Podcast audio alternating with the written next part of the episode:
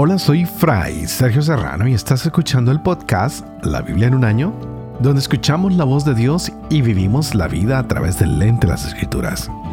El podcast de la Biblia en un año es presentado por Ascension. Usando la cronología de la Biblia de Great Adventure, edición en español, leeremos desde Génesis hasta Apocalipsis, descubriendo cómo se desarrolla la historia de salvación y cómo encajamos en esa historia hoy. Estamos leyendo el capítulo 17, hoy leeremos el 18, que son capítulos de guerra civil entre el rey David y su hijo. Ya su hijo Absalón ha emprendido una lucha contra su padre. Él quiere quedarse con el trono, tiene mucho apoyo, la gente está a su favor y el rey ha decidido irse, volver a escapar a las cuevas, a esconderse. Estamos en el tiempo de la decadencia de David, de su reino. Todo va hacia abajo. Y en este libro de Samuel se nos muestran estas cosas negativas del reinado de David, mientras que estamos leyendo crónicas y allí se nos narra solo cosas bellas de David.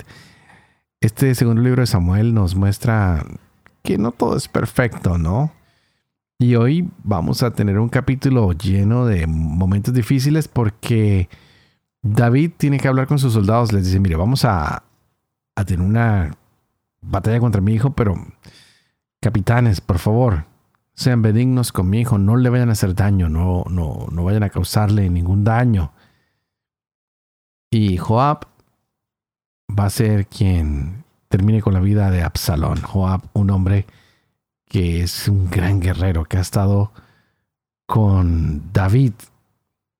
Y pues sin dudarlo, el dolor de un padre es profundo. Así que hoy veremos a un rey que llora por la pérdida de su hijo. A un rey que muestra que le duele profundamente lo que el hijo le hace. Así el hijo haya sido malo, indiferente, vengativo con su padre, ningún padre se alegra con un mal por su hijo. Es interesante todo esto porque muchas veces celebramos el Día del Padre, el Día de la Madre, y los hijos indiferentes, fríos, frívolos. Pero los padres no dejan de llamarlos, de quererlos. Hoy veremos que hay batallas nuestra vida. No solo físicas, pero batallas que llevamos por dentro. Y hoy David está sufriendo una doble batalla, tanto física como emocional. Pelea por su reino pero también pelea por y con el amor de su hijo. Un capítulo bastante difícil. Hoy estaremos leyendo el segundo libro de Samuel, capítulo 18, el primer libro de Crónicas, capítulo 23, y el Salmo 37. Este es el día 136. Empecemos.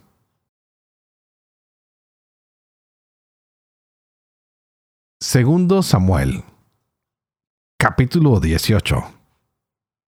David pasó revista al ejército que estaba con él y puso a su cabeza jefes de millar y de cien. Dividió David el ejército en tres cuerpos. Un tercio a las órdenes de Joab, un tercio a las órdenes de Abisai, hijo de Sarmia, hermano de Joab, y un tercio a las órdenes de Itai de Gad. Y dijo David a su ejército, Yo mismo saldré también con ustedes. Pero la tropa dijo, No debe salir, porque si nosotros tenemos que huir, no tendría importancia. Aunque muriera la mitad de nosotros, no tendría importancia. Pero tú eres como diez mil de nosotros es mejor que puedas venir en nuestra ayuda desde la ciudad. El rey les dijo, haré lo que bien les parezca. Se quedó pues el rey junto a la puerta y salió todo el ejército por centenares y millares.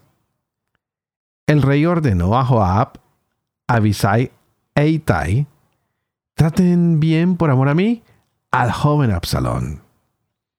Y todo el ejército oyó las órdenes del rey a todos los jefes acerca de Absalón. El ejército salió al campo al encuentro de Israel y se trabó la batalla en el bosque de Efraín. El pueblo de Israel fue derrotado allí por los veteranos de David. Y hubo aquel día un gran estrago de veinte mil hombres. La batalla se extendió por todo aquel contorno y aquel día devoró el bosque más hombres que la espada. Absalón se topó con los veteranos de David. Iba Absalón montado en un mulo, y el mulo se metió bajo el ramaje de una gran encina. La cabeza de Absalón se trabó y quedó en la encina colgado entre el cielo y la tierra, mientras que el mulo sobre el que montaba siguió adelante. Lo vio un hombre y se lo avisó a Joab diciendo, He visto a Absalón colgado de una encina. Joab dijo al hombre que le avisaba, Si lo has visto, ¿por qué no lo has derribado allí mismo en tierra? Yo te habría dado diez ciclos de plata y un cinturón.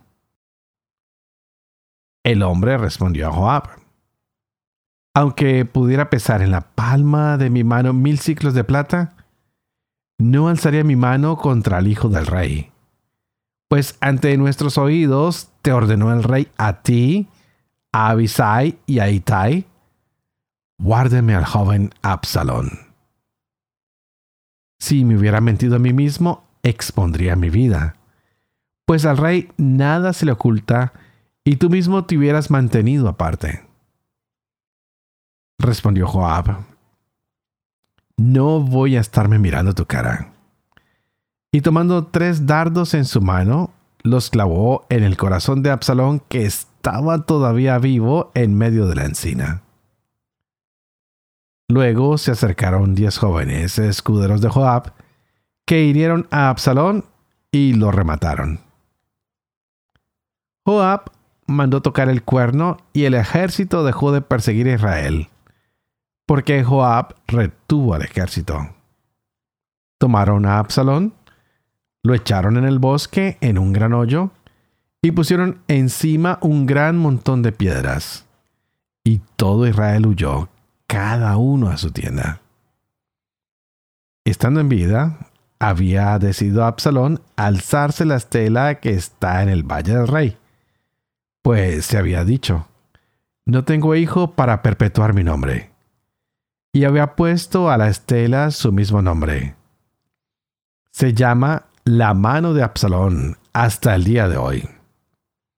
Ahimás, hijo de Saoc, dijo, Voy a correr y anunciar al rey la buena noticia de que Yahvé lo ha librado de mano de sus enemigos.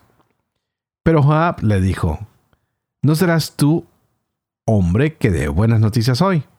Otro día las darás Hoy no la darás porque el hijo del rey ha muerto. Y Joab dijo al Cusita, Anda y anuncia al rey lo que has visto. El Cusita se postró ante Joab y partió a la carrera. Insistió de nuevo a Jimás, hijo de Sadoc, y dijo a Joab, Pase lo que pase, yo también quiero correr tras el Cusita. Joab le dijo, ¿Para qué vas a correr, hijo mío? aunque vayas por esta noticia, no te van a dar albricias. Él dijo, pase lo que pase, voy a correr. Entonces le dijo, corre. Ahimás corrió por el camino de la vega y adelantó al Cusita. Estaba David entre las dos puertas. El centinela que estaba en el terrado de la puerta sobre la muralla alzó la vista y vio a un hombre que venía corriendo solo. Gritó el centinela y se lo comunicó al rey y él dijo, Si viene solo, hay buenas noticias en su boca. Mientras éste se acercaba corriendo, vio el centinela otro hombre corriendo y gritó el centinela de la puerta. ahí viene otro hombre solo corriendo. Dijo el rey, también este trae buenas noticias. Dijo el centinela, ya distingo el modo de correr del primero. Por su modo de correr es Ahimás, hijo de Sadoc. Dijo el rey, es un hombre de bien, viene para dar buenas noticias. Ahimás gritó al rey, paz, y se postró ante el rey rostro en tierra. Luego prosiguió, bendito sea Yahvé tu Dios, que ha sometido a los hombres que alzaban la mano contra mi señor el rey.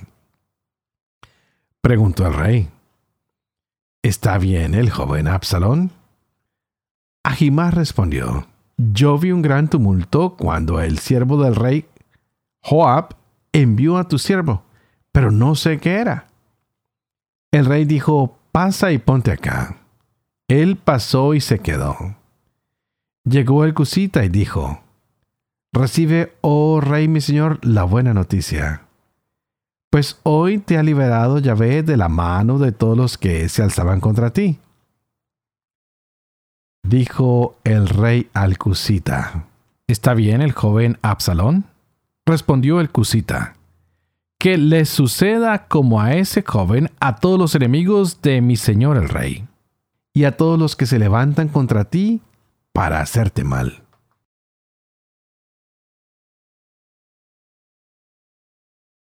1 Crónicas capítulo 23 Viejo ya David y colmado de días, proclamó a su hijo Salomón rey de Israel. Reunió a todos los jefes de Israel, a los sacerdotes y a los levitas, y se hizo el censo de los levitas de 30 años para arriba. Su número contado por cabeza uno a uno fue de 38 mil varones. De estos, 24 mil estaban al frente del servicio del templo de Yahvé. Seis mil eran escribas y jueces. Cuatro mil eran porteros. Y cuatro mil alababan a Yahvé con los instrumentos que David había fabricado para rendir alabanzas. David los distribuyó por clases según los hijos de Leví. Gersón, Keat y Merari. De los Gersonitas, Ladán y Semei, hijos de Ladán. Jehiel el primero, Setán y Joel tres, hijos de Semei, Selomit, Hasiel y Arán tres. Estos son los jefes de las casas paternas de Ladán. Hijos de Semei, Yahat, Sisa, Jeús y Beria. Estos eran los cuatro hijos de Simi. Yahat era el jefe, Sisa el segundo. Jeús y Beria no tuvieron muchos hijos, por lo cual representaron en el censo una sola casa paterna. Hijos de Keat, Anran, Gizar, Hebrón y Uziel, cuatro. Hijos de Amram, Aarón y Moisés. Aarón fue separado juntamente con sus hijos para consagrar por siempre las cosas sacratísimas, para quemar incienso ante Yahvé, para servirlo y para bendecir en su nombre por siempre. En cuanto a Moisés, varón de Dios, sus hijos fueron contados en la tribu de Leví. Hijos de Moisés, Gersón y Eliezer. Hijos de Gersón, Sebuel el primero. Hijos de Eliezer, Rehabías el primero. Eliezer no tuvo más hijos, pero los hijos de Rehabías fueron muy numerosos. Hijos de Gizar, Selomit el primero. Hijos de Hebrón, Yerías el primero, Amarías el segundo, Yahaziel el tercero, y Yecamán el cuarto. Hijos de Uziel, Mica el primero y Gisías el segundo. Hijos de Merari, Macli y Musi, hijos de Macli, Eleazar y Kis. Eleazar murió sin tener hijos, solo tuvo hijas, a las que los hijos de Kis, sus hermanos, tomaron por mujeres. Hijos de Musi, Mahli, Eder y Jeremot, tres. Estos son los hijos de Leví según sus casas paternas, los cabezas de familia según su censo, contados nominalmente uno por uno. Estaban encargados del servicio del templo de Yahvé desde la edad de 20 años en adelante. Pues David había dicho, Yahvé, el Dios de Israel, ha dado reposo a su pueblo y mora en Jerusalén para siempre. Y en cuanto a los levitas, ya no tendrán que transportar la morada con todos los utensilios de su servicio. Conforme a estas últimas disposiciones de David, se hizo el cómputo de los hijos de Leví de 20 años para arriba. Estaban a las órdenes de los hijos de Aarón para el servicio del templo de Yahvé, teniendo a su cargo los atrios y las cámaras, la limpieza de todas las cosas sagradas y la obra del servicio del templo de Dios. Asimismo, tenían a su cargo disponer en filas los panes, la flor de harina para la oblación, las tortas sin levadura, lo frito en la sartén, lo cocido y toda clase de medidas de capacidad y longitud. Tenían que estar presentes todas las mañanas y todas las tardes para celebrar y alabar a Yahvé y para ofrecer todos los holocaustos a Yahvé en los sábados, novilunios y solemnidades. Según su número y su rito especial, delante de Yahvé para siempre, guardando en el servicio del templo de Dios el ritual de la tienda del encuentro, el ritual del santuario, y el ritual de los hijos de Aarón sus hermanos. Salmo 37 de David. No te acalores por los malvados, ni envidies a los que hacen el mal, pues pronto se secan como el heno, como la hierba tierna se marchitan.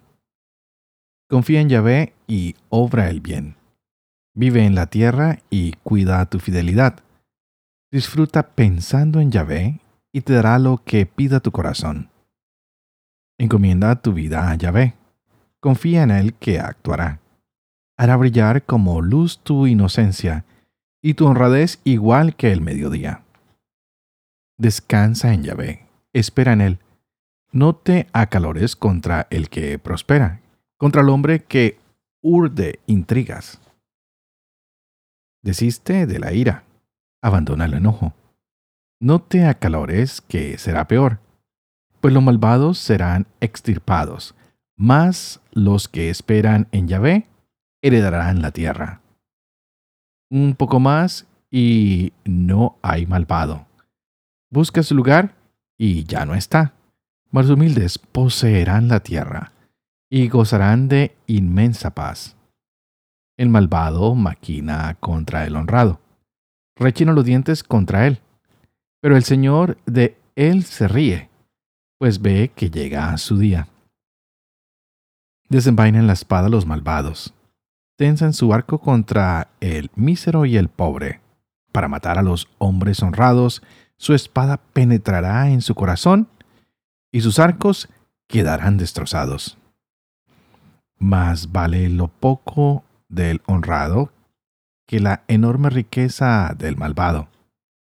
Se quebrarán los brazos del malvado, pero Yahvé sostiene a los honrados. Conoce Yahvé la vida de los íntegros. Su heredad durará para siempre. En tiempo de escasez no se avergonzarán. En días de penuria gozarán de hartura. Los malvados, en cambio, perecerán. Todos los enemigos de Yahvé se agostarán como el verdor de los prados, como humo se desvanecerán.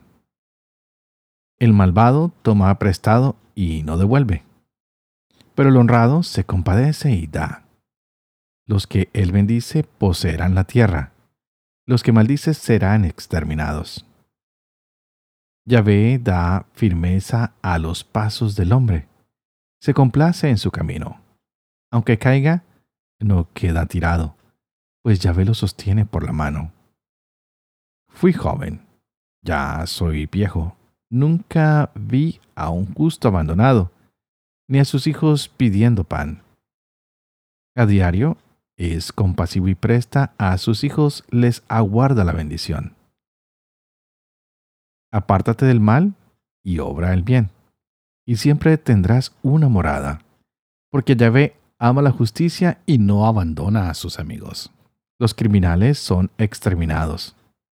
La descendencia del malvado cercenada. Los honrados poseerán la tierra, habitarán en ella para siempre. La boca del honrado susurra sabiduría. Su lengua habla con rectitud. La ley de su Dios está en su corazón. Sus pasos nunca vacilan. Espía el malvado al honrado, tratando de acabar con él. Mas Yahvé no lo entrega en su mano, ni deja que en el juicio lo condenen. Esperan Yahvé, sigue por su senda. Él te exaltará y heredarás la tierra. Contemplarás el exterminio del malvado.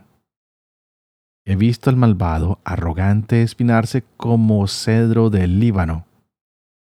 Pasé luego y ya no estaba. Lo busqué y no lo encontré.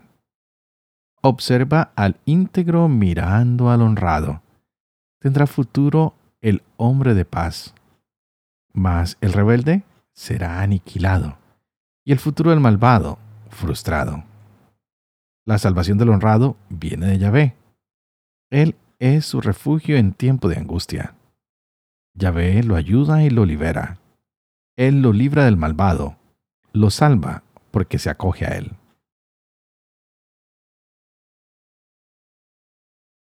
Padre de amor y misericordia, tú que haces elocuente la lengua de los niños, educa también la mía, e infunde en mis labios la gracia de tu bendición, Padre, Hijo y Espíritu Santo. Y a ti te invito para que pidas al Espíritu Santo que abra nuestra mente y nuestro corazón para que podamos gozarnos de esta palabra el día de hoy. Pero wow, a veces nos cuesta trabajo entender esta palabra. Hoy muere Absalón. David manda a sus tres mejores capitanes, los divide, les entrega las tropas, y los manda a luchar. Estos capitanes le dicen que se quede en casa, que no es necesario que él venga, pues él es la fuerza para el pueblo. Me imagino que algo había en el corazón de David que lo invitaba a venir.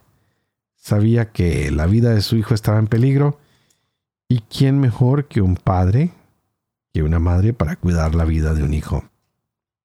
Él se queda y mientras se traba batalla, Absalón que va en su animal, queda atrapado, tal vez en una horqueta de un árbol, y está moribundo. Y llega allí Joab, a quien no le tiembla la mano para clavar tres dardos en su corazón. Y sus soldados a la vez, pues, lo rematan. Han traicionado la confianza de David quien les había pedido que por favor tuvieran compasión de su hijo. Es realmente uno de los capítulos más tristes que vemos porque el rey no quería la muerte de su hijo. Claro que no. Es un capítulo que podremos pensar que relata la muerte de un hombre, pero no es cualquier hombre, es el hijo del rey, es Absalón. David les rogó que salieran a la batalla pero que por favor tuvieran cuidado con su hijo. Y se lo dijo a Joab, a Abisai y a este otro capitán, Itai. Y a medida que ellos van dando la pelea, pues las cosas tal vez se ponen muy fuertes, muy difíciles.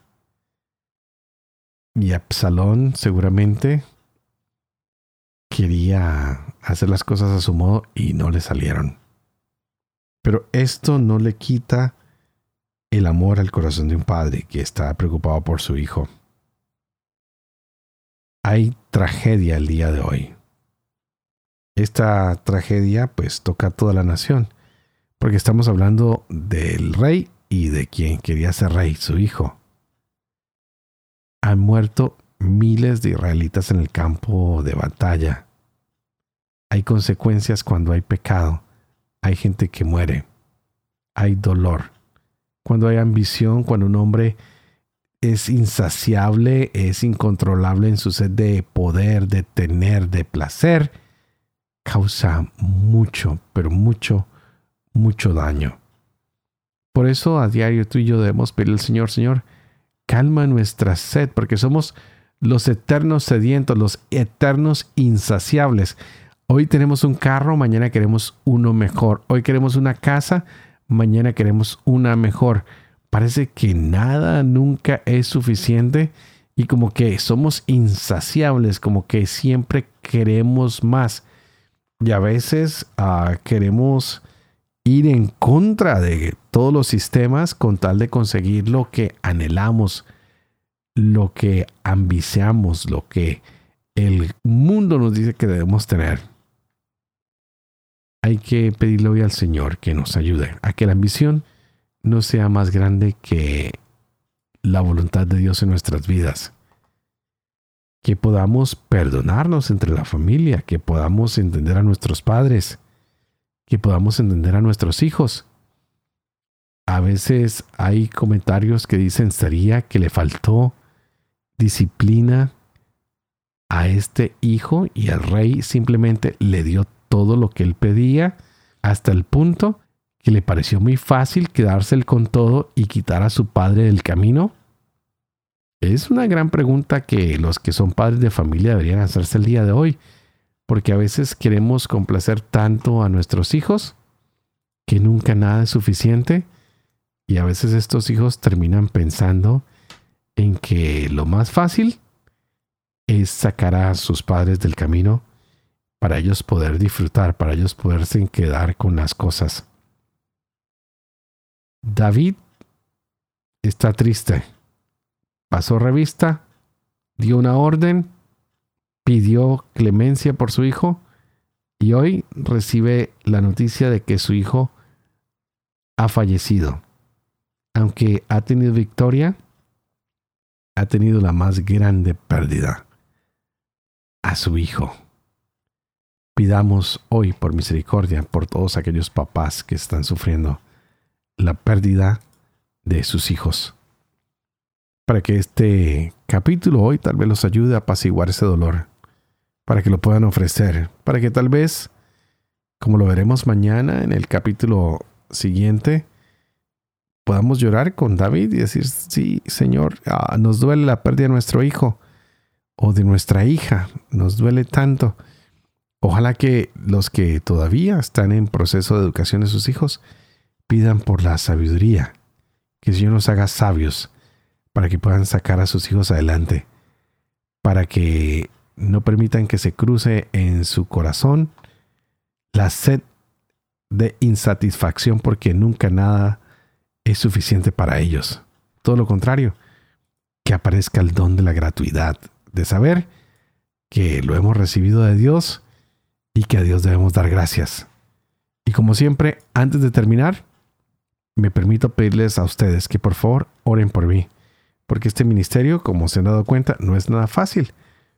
Para que yo pueda continuar con este ministerio y sea fiel a este ministerio que se me ha confiado, para que yo también pueda vivir con fe esto que leo, esto que comparto con ustedes, para que pueda enseñar siempre la verdad y para que pueda cumplir lo que he enseñado. Y que la bendición del Padre, del Hijo y del Espíritu Santo descienda sobre cada uno de ustedes y los acompañe siempre. Que Dios los bendiga.